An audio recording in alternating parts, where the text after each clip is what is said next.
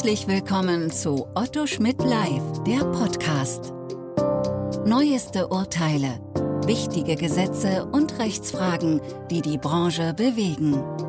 Hier kommentieren Expertinnen und Experten, deren Meinung Gewicht hat.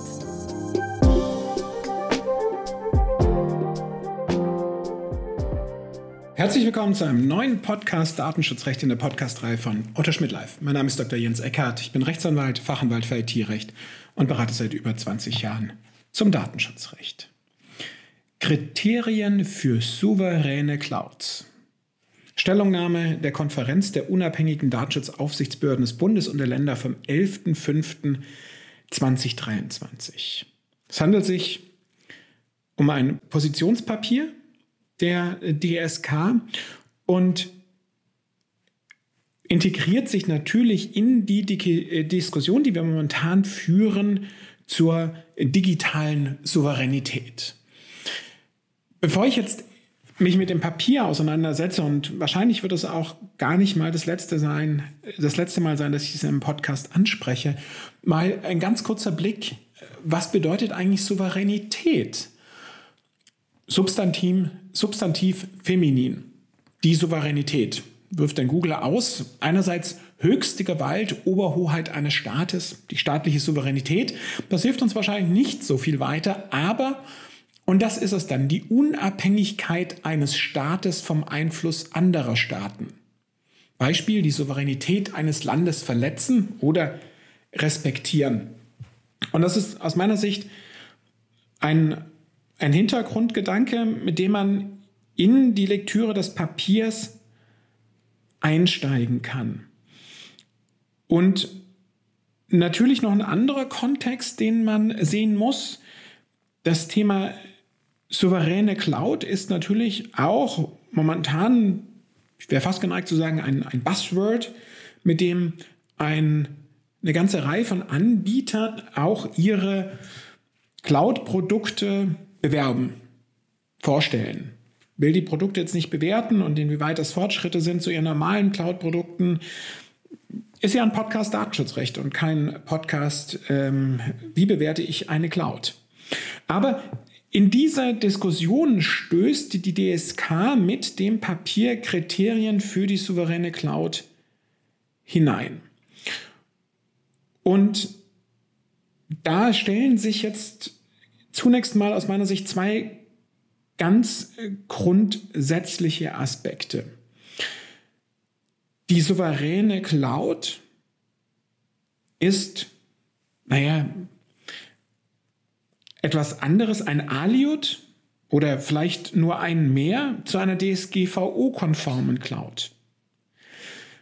Natürlich geht die DSK in ihrem Positionspapier davon aus, dass eine Cloud die Datenschutzanforderungen erfüllt. Ich denke, das ist Selbstverständlichkeit, das ist die Baseline, eine ähm, Herabstufung des Datenschutzniveaus unter die DSGVO wird man unter dem Schlagwort souveräne Cloud wohl nicht erwarten können.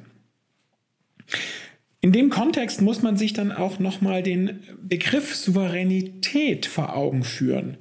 Denn man muss natürlich auch klar sehen, dass die Datenschutzaufsichtsbehörden damit, so zumindest mein Verständnis, nicht die Anforderungen, die sich aus der Datenschutzgrundverordnung ergeben, neu definieren oder übersteigern wollen, ja, soweit es Beispielsweise hier am Ende des Tages läuft das Papier ja auf einen Ausschluss von Drittlandtransfer beziehungsweise sogar auf Ausschluss von Drittlandbeziehungen hinaus.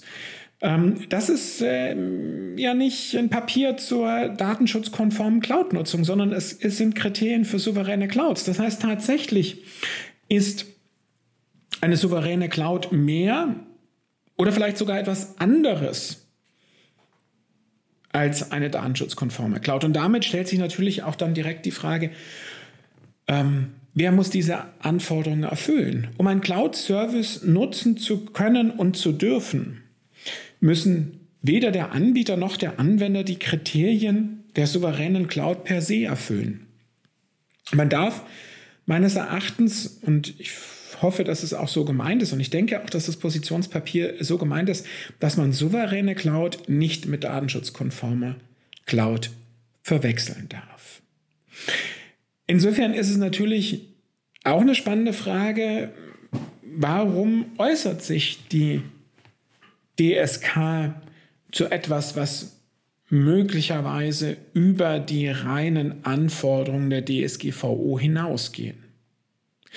Da werde ich möglicherweise in weiteren und späteren Podcasts nochmal darauf zurückkommen müssen, denn wenn man dieses Positionspapier dreimal, viermal, fünfmal, sechsmal, siebenmal gelesen hat, dann hat man schon den Eindruck und gewinnt den Eindruck, dass es wohl kein Aliud zur DSGVO-Konformität ist, sondern dass das Überlegungen sind zur Souveränität, die aus der DSGVO heraus abgeleitet sind. Aus den Überlegungen zur Sicherheit der Verarbeitung nach Artikel 32, aus Überlegungen der Rechenschaftspflicht nach Artikel 5, aus Überlegungen des Data Protection by Design und by Default nach Artikel 25 der Datenschutzgrundverordnung.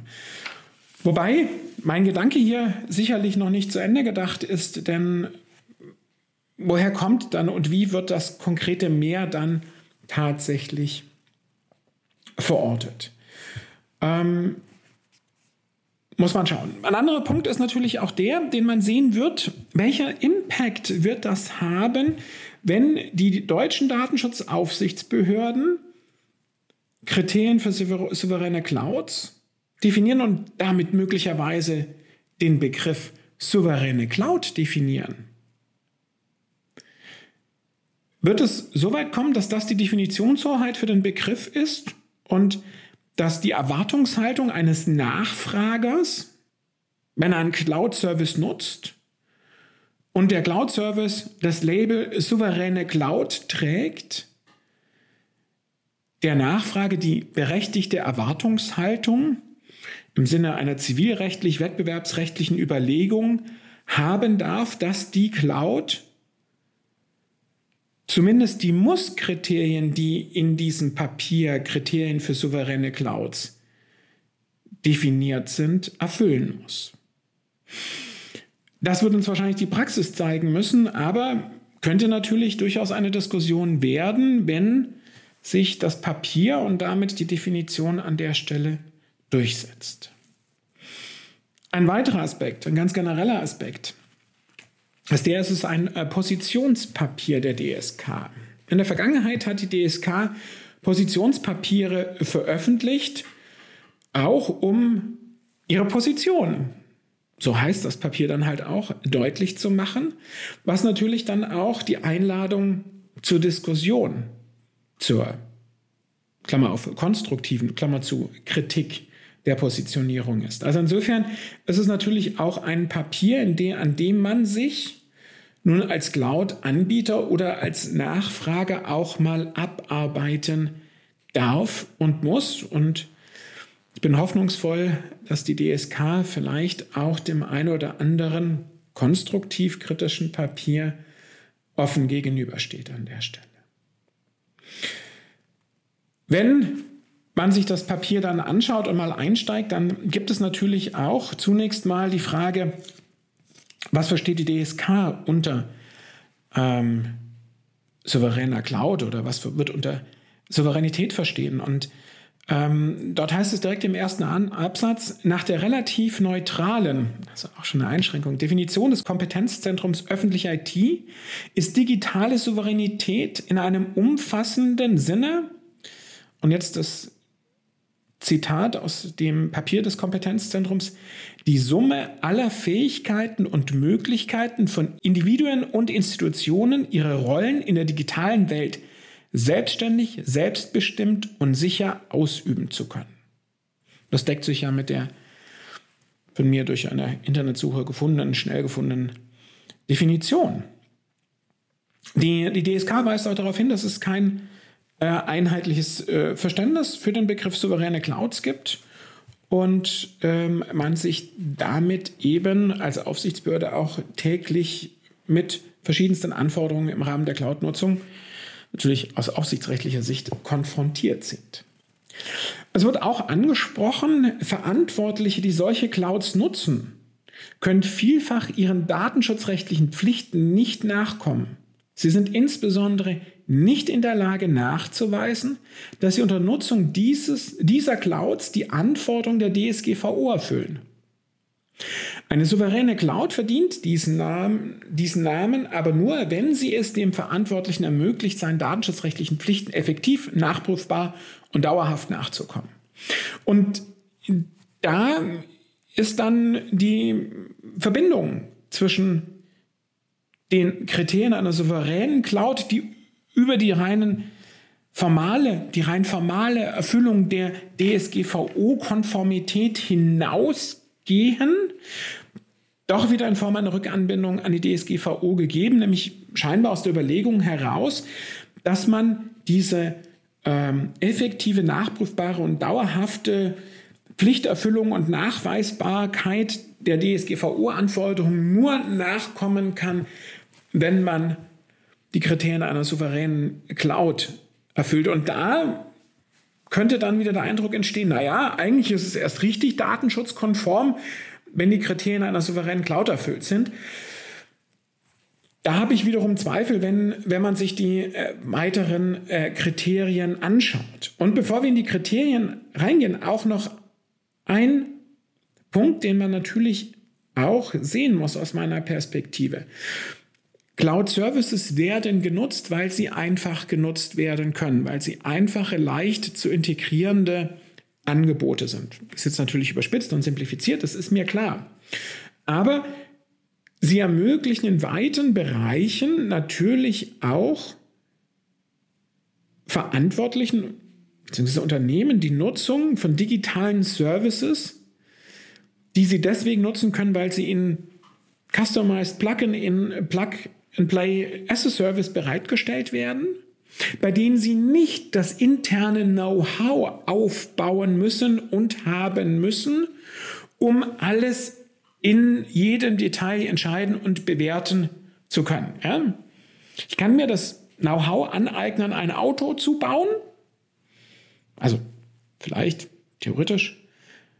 Aber ob ich es dann wirklich gut könnte und einfach könnte nicht, sondern ich kann mir auch einfach ein fertiges Auto mieten, leasen, kaufen und dann habe ich es. Das ist ja so ein bisschen, auch hier wieder überspitzt, die Überlegung, der dahinter steckt. Und viele dieser Kriterien, die man sich dann anschaut, auf die wir gleich noch ganz kurz zu sprechen kommen werden, führen natürlich dann dazu, dass der Nachfrage eines solchen Cloud-Services wieder ein ganz anderes Know-how haben muss, um sie zu bewerten. Ich glaube jetzt zumindest nach ersten Auseinandersetzung mit dem Papier ein Stück weit den Eindruck zu haben, dass selbst wenn die Anbieter die Vorgaben erfüllen, es möglicherweise dem Anwender ohne zusätzliches spezielles Know-how schwer wird, trotzdem diese Souveränität auszuüben.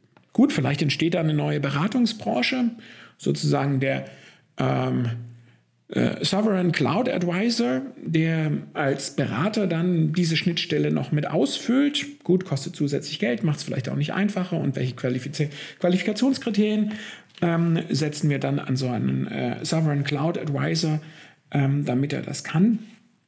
Da muss man vielleicht noch mal etwas näher in die ähm, äh, Themen einsteigen. Aber das führt dann vielleicht doch wieder zu dem Punkt, den ich am Anfang angesprochen habe. Nicht jeder Cloud-Nutzer braucht eine souveräne Cloud, sondern in vielen Bereichen und für viele Unternehmen vielleicht in allen Bereichen genügt es vollkommen, eine DSGVO-konforme Cloud zu haben, die nicht souverän ist.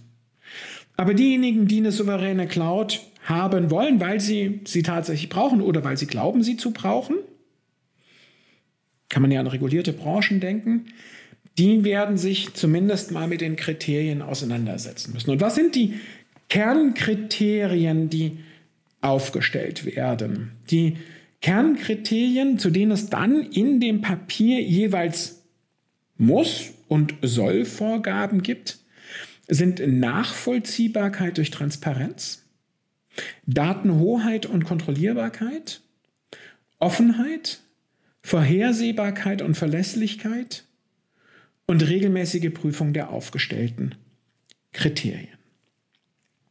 Bei der Nachvollziehbarkeit wird in dem Papier darauf abgestellt und insbesondere auf Artikel 5 Absatz 2 und Artikel 24 Absatz 1 der DSGVO rekurriert. Da haben wir natürlich die Situation, dass es da dann auch schon wieder einleuchtet. Und da haben wir für die Kriterien dann auch wiederum Anbindungen an die DSGVO und natürlich hier auch die Anforderung, dass die Anbieter den Verantwortlichen, also den Nutzern, dann diese entsprechenden Dokumente äh, zu, äh, zur Verfügung stellen müssen. Also hier Dokumentation vor Vertragsschluss als, als muss, Schnittstellendokumentation als muss, muss, Transparenz hinsichtlich der Zukunftsfähigkeit als muss. Das ist natürlich schon äh, etwas stärkerer äh, Tobak. Und dann zwei Sollvorgaben, Transparenz durch Open Source und Transparenz durch offene Standards da kollidiert natürlich der Ansatz einer souveränen Cloud mit grundlegenden ähm, wirtschaftlichen Angebotsstrukturen, proprietäre Anwendungen.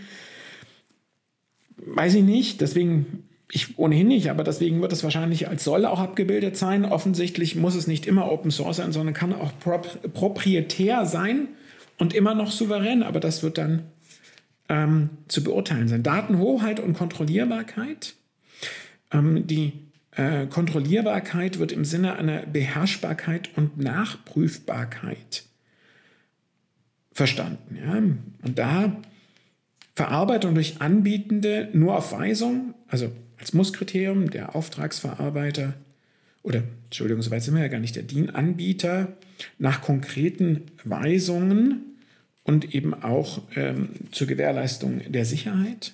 Trennung nach Verarbeitung als Muss, also Trennungsprinzip, Umsetzung durch geeignete technische organisatorische Maßnahmen und entsprechende Dokumentation. Ähm, dann Vorgaben und ähm, zur Einbindung von Auftragsverarbeitern. Und hier haben wir natürlich dann einen Punkt, der mit Sicherheit ein Kritikpunkt und ein Reibungspunkt sein wird. Kein Drittlandszugriffsrisiko auf Anbietende als Muss. Ähm, Anbieter könnten einem Risiko exterritoriale Einwirkung, Zugriff oder Offenlegungsverpflichtungen durch bzw. gegenüber Drittlandbehörden unterliegen, etwa weil sie einen Sitz in einem Drittland haben, Tochterunternehmen eines Konzerns sind, für den Herausgabepflichten bestehen können oder weil sie entsprechende Auftragsverarbeiter einsetzen. Sie müssen dann zusätzliche Voraussetzungen für einen souveränen Betrieb erfüllen. Ähm, das ist natürlich ähm, ein, ein, Thema, das gerade eben auch äh, vor dem Hintergrund des Datentransfers in die USA ein ähm, Thema sind und mit Sicherheit ein Reibungspunkt sind. Wirksame Rechtsdurchsetzbarkeit als Muss. Eine Bedingung dafür sind vertraglich klar festgelegte Rechte, Pflichten und Sanktionen. Da wird wahrscheinlich unter einer Sanktion nicht nur eine Malus-Bonusregelung für Schlechterfüllung oder Guterfüllung äh, von äh, Service-Levels zu verstehen sein, sondern tatsächlich werden wir dann über Vertragsstrafen diskutieren müssen. Das ist natürlich in den Bereich der Vertragsautonomie und der Vertragsverhandlung ein nicht ganz unerheblicher und recht weitreichender Eingriff. Das erinnert mich ein wenig an ähm, alte Vertragsmuster der Aufsichtsbehörden äh, zu den ähm, Vereinbarungen der Auftragsverarbeitung da auch dort immer wieder ähm, auch zusätzlich Vertragsstrafenregelungen zu finden und äh, zu suchen waren. Transparente Anbieterstrukturen äh, gehören dazu. Ein weiteres muss Anbietersitz und Verarbeitung im europäischen Wirtschaftsraum. Das schließt sich ja nahtlos an den äh, vorletzten äh, Aspekt an. Das ähm, ist natürlich mit Blick auf die Souveränität und die am Markt äh, finden, zu findenden Angebote ähm, ein Thema, das durchaus zu Reibungspunkten führen wird, vermute ich mal. Offenheit, ein weiteres äh, Kriterium. Ähm, Offenheit im Sinne digitaler Souveränität bedeutet das, den Anwendern ein breites Spektrum an, Spektrum an Wahlmöglichkeiten zwischen unterschiedlichen Anbietenden für die Ausgestaltung ihrer Verarbeitungstätigkeiten zur Verfügung steht. Muss Austauschbarkeit, soll Kombinierbarkeit, soll Modularität, Unterstützung offener Standards als, äh, als soll, genauso wie Offenheit durch Open Source als soll. Naja, die Ausbar Austauschbarkeit ist das, hier das einzige Muss-Kriterium. Souveräne Cloud-Angebote müssen ihren Anwendenden einen einfachen Ersatz ermöglichen. Hierzu müssen Anbietende geeignete Möglichkeiten zum Export aller betrieblichen relevanten Daten bereitstellen. Gut, da gibt es natürlich Rückanbindungen an die Vorgaben in Artikel 28 und, und auch im Übrigen äh, der DSGVO. Aber diese starke Betonung hier läuft natürlich zuweilen faktischen wirtschaftlichen Interessen entgegen, aber ist natürlich, wenn man wieder an die Definition von Souveränität im Sinne von Unabhängigkeit äh, denkt, durchaus ein Aspekt, der wird diskutiert werden müssen. Vorhersehbarkeit und Verlässlichkeit. Unterrichtung, Unterrichtung bei Souveränitätsgefährdung als Muss. Kennen wir ein TKG auch in den Sicherheitsbestimmungen, wenn dann der Anbieter plötzlich über Risiken äh, informieren muss, ist natürlich im wirtschaftlichen Verkehr immer, ähm, wenn es ein reines Austauschverhältnis ist, ist schwer, muss möglicherweise gesondert vereinbart werden oder gilt das ohnehin entsprechend bei einer Produktbeschreibung, die als souverän beschrieben wird, ohnehin als vertragliche Nebenpflicht, dass der Anbieter darüber informieren müsste, wenn es zu einer Gefährdung der Souveränität kommt.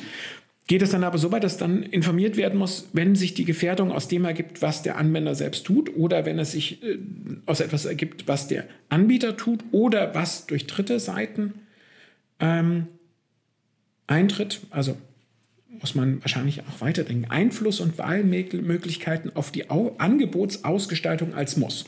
Hier werden die Prinzipien von Datenschutz durch Technikgestaltung und durch datenschutzfreundliche Voreinstellungen, Artikel 25 Absatz 2, ähm, bemüht in dem Papier der DSK. Ähm, das ist natürlich ähm, ein Aspekt, bei dem sich Anbieter nicht äh, leicht tun werden, ähm, bei der Veränderung von Produkten. Aber da haben wir natürlich auch noch ein anderes zivilrechtliches Prinzip, Pacta sunt servanda. Ja, ähm, und äh, die starken zivilrechtlichen Einschränkungen bei Einstimmung, bei einseitigen Leistungsbestimmungsrechten. Ja, das ist ja das, was wir aus der Vertragsdiskussion und der Vertragsgestaltung dann auch immer wieder sehen. Ja, inwieweit darf der Anbieter den Dienst einfach äh, modifizieren? Ja, die Kollegen ähm, aus dem Bereich der, der, der Softwareverträge äh, sind da ja noch ähm, viel stärker mit in den Überlegungen mit drin. Transparenter Produktlebenszyklus als, als Muss ähm, ist eine spannende Thematik. Prüffähige Qualität als Muss. Feature-Parität zu nicht souveränen Cloud-Angeboten als soll. Transparentes Finanzierungsmodell des Angebots als soll. Die transparente Finanzierung ist da natürlich äh, wieder ein spannendes Thema, mit Sicherheit hohem Potenzial für, ähm, für Reibungen.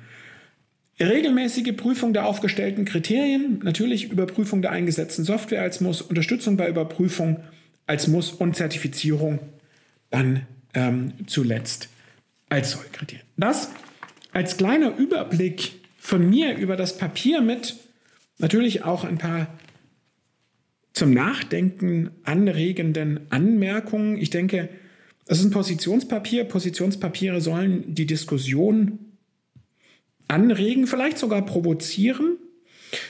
Ich kann nur jedem empfehlen, das Papier und jeder empfehlen, das Papier tatsächlich mal zu lesen. Und wenn man es versucht zu erfassen,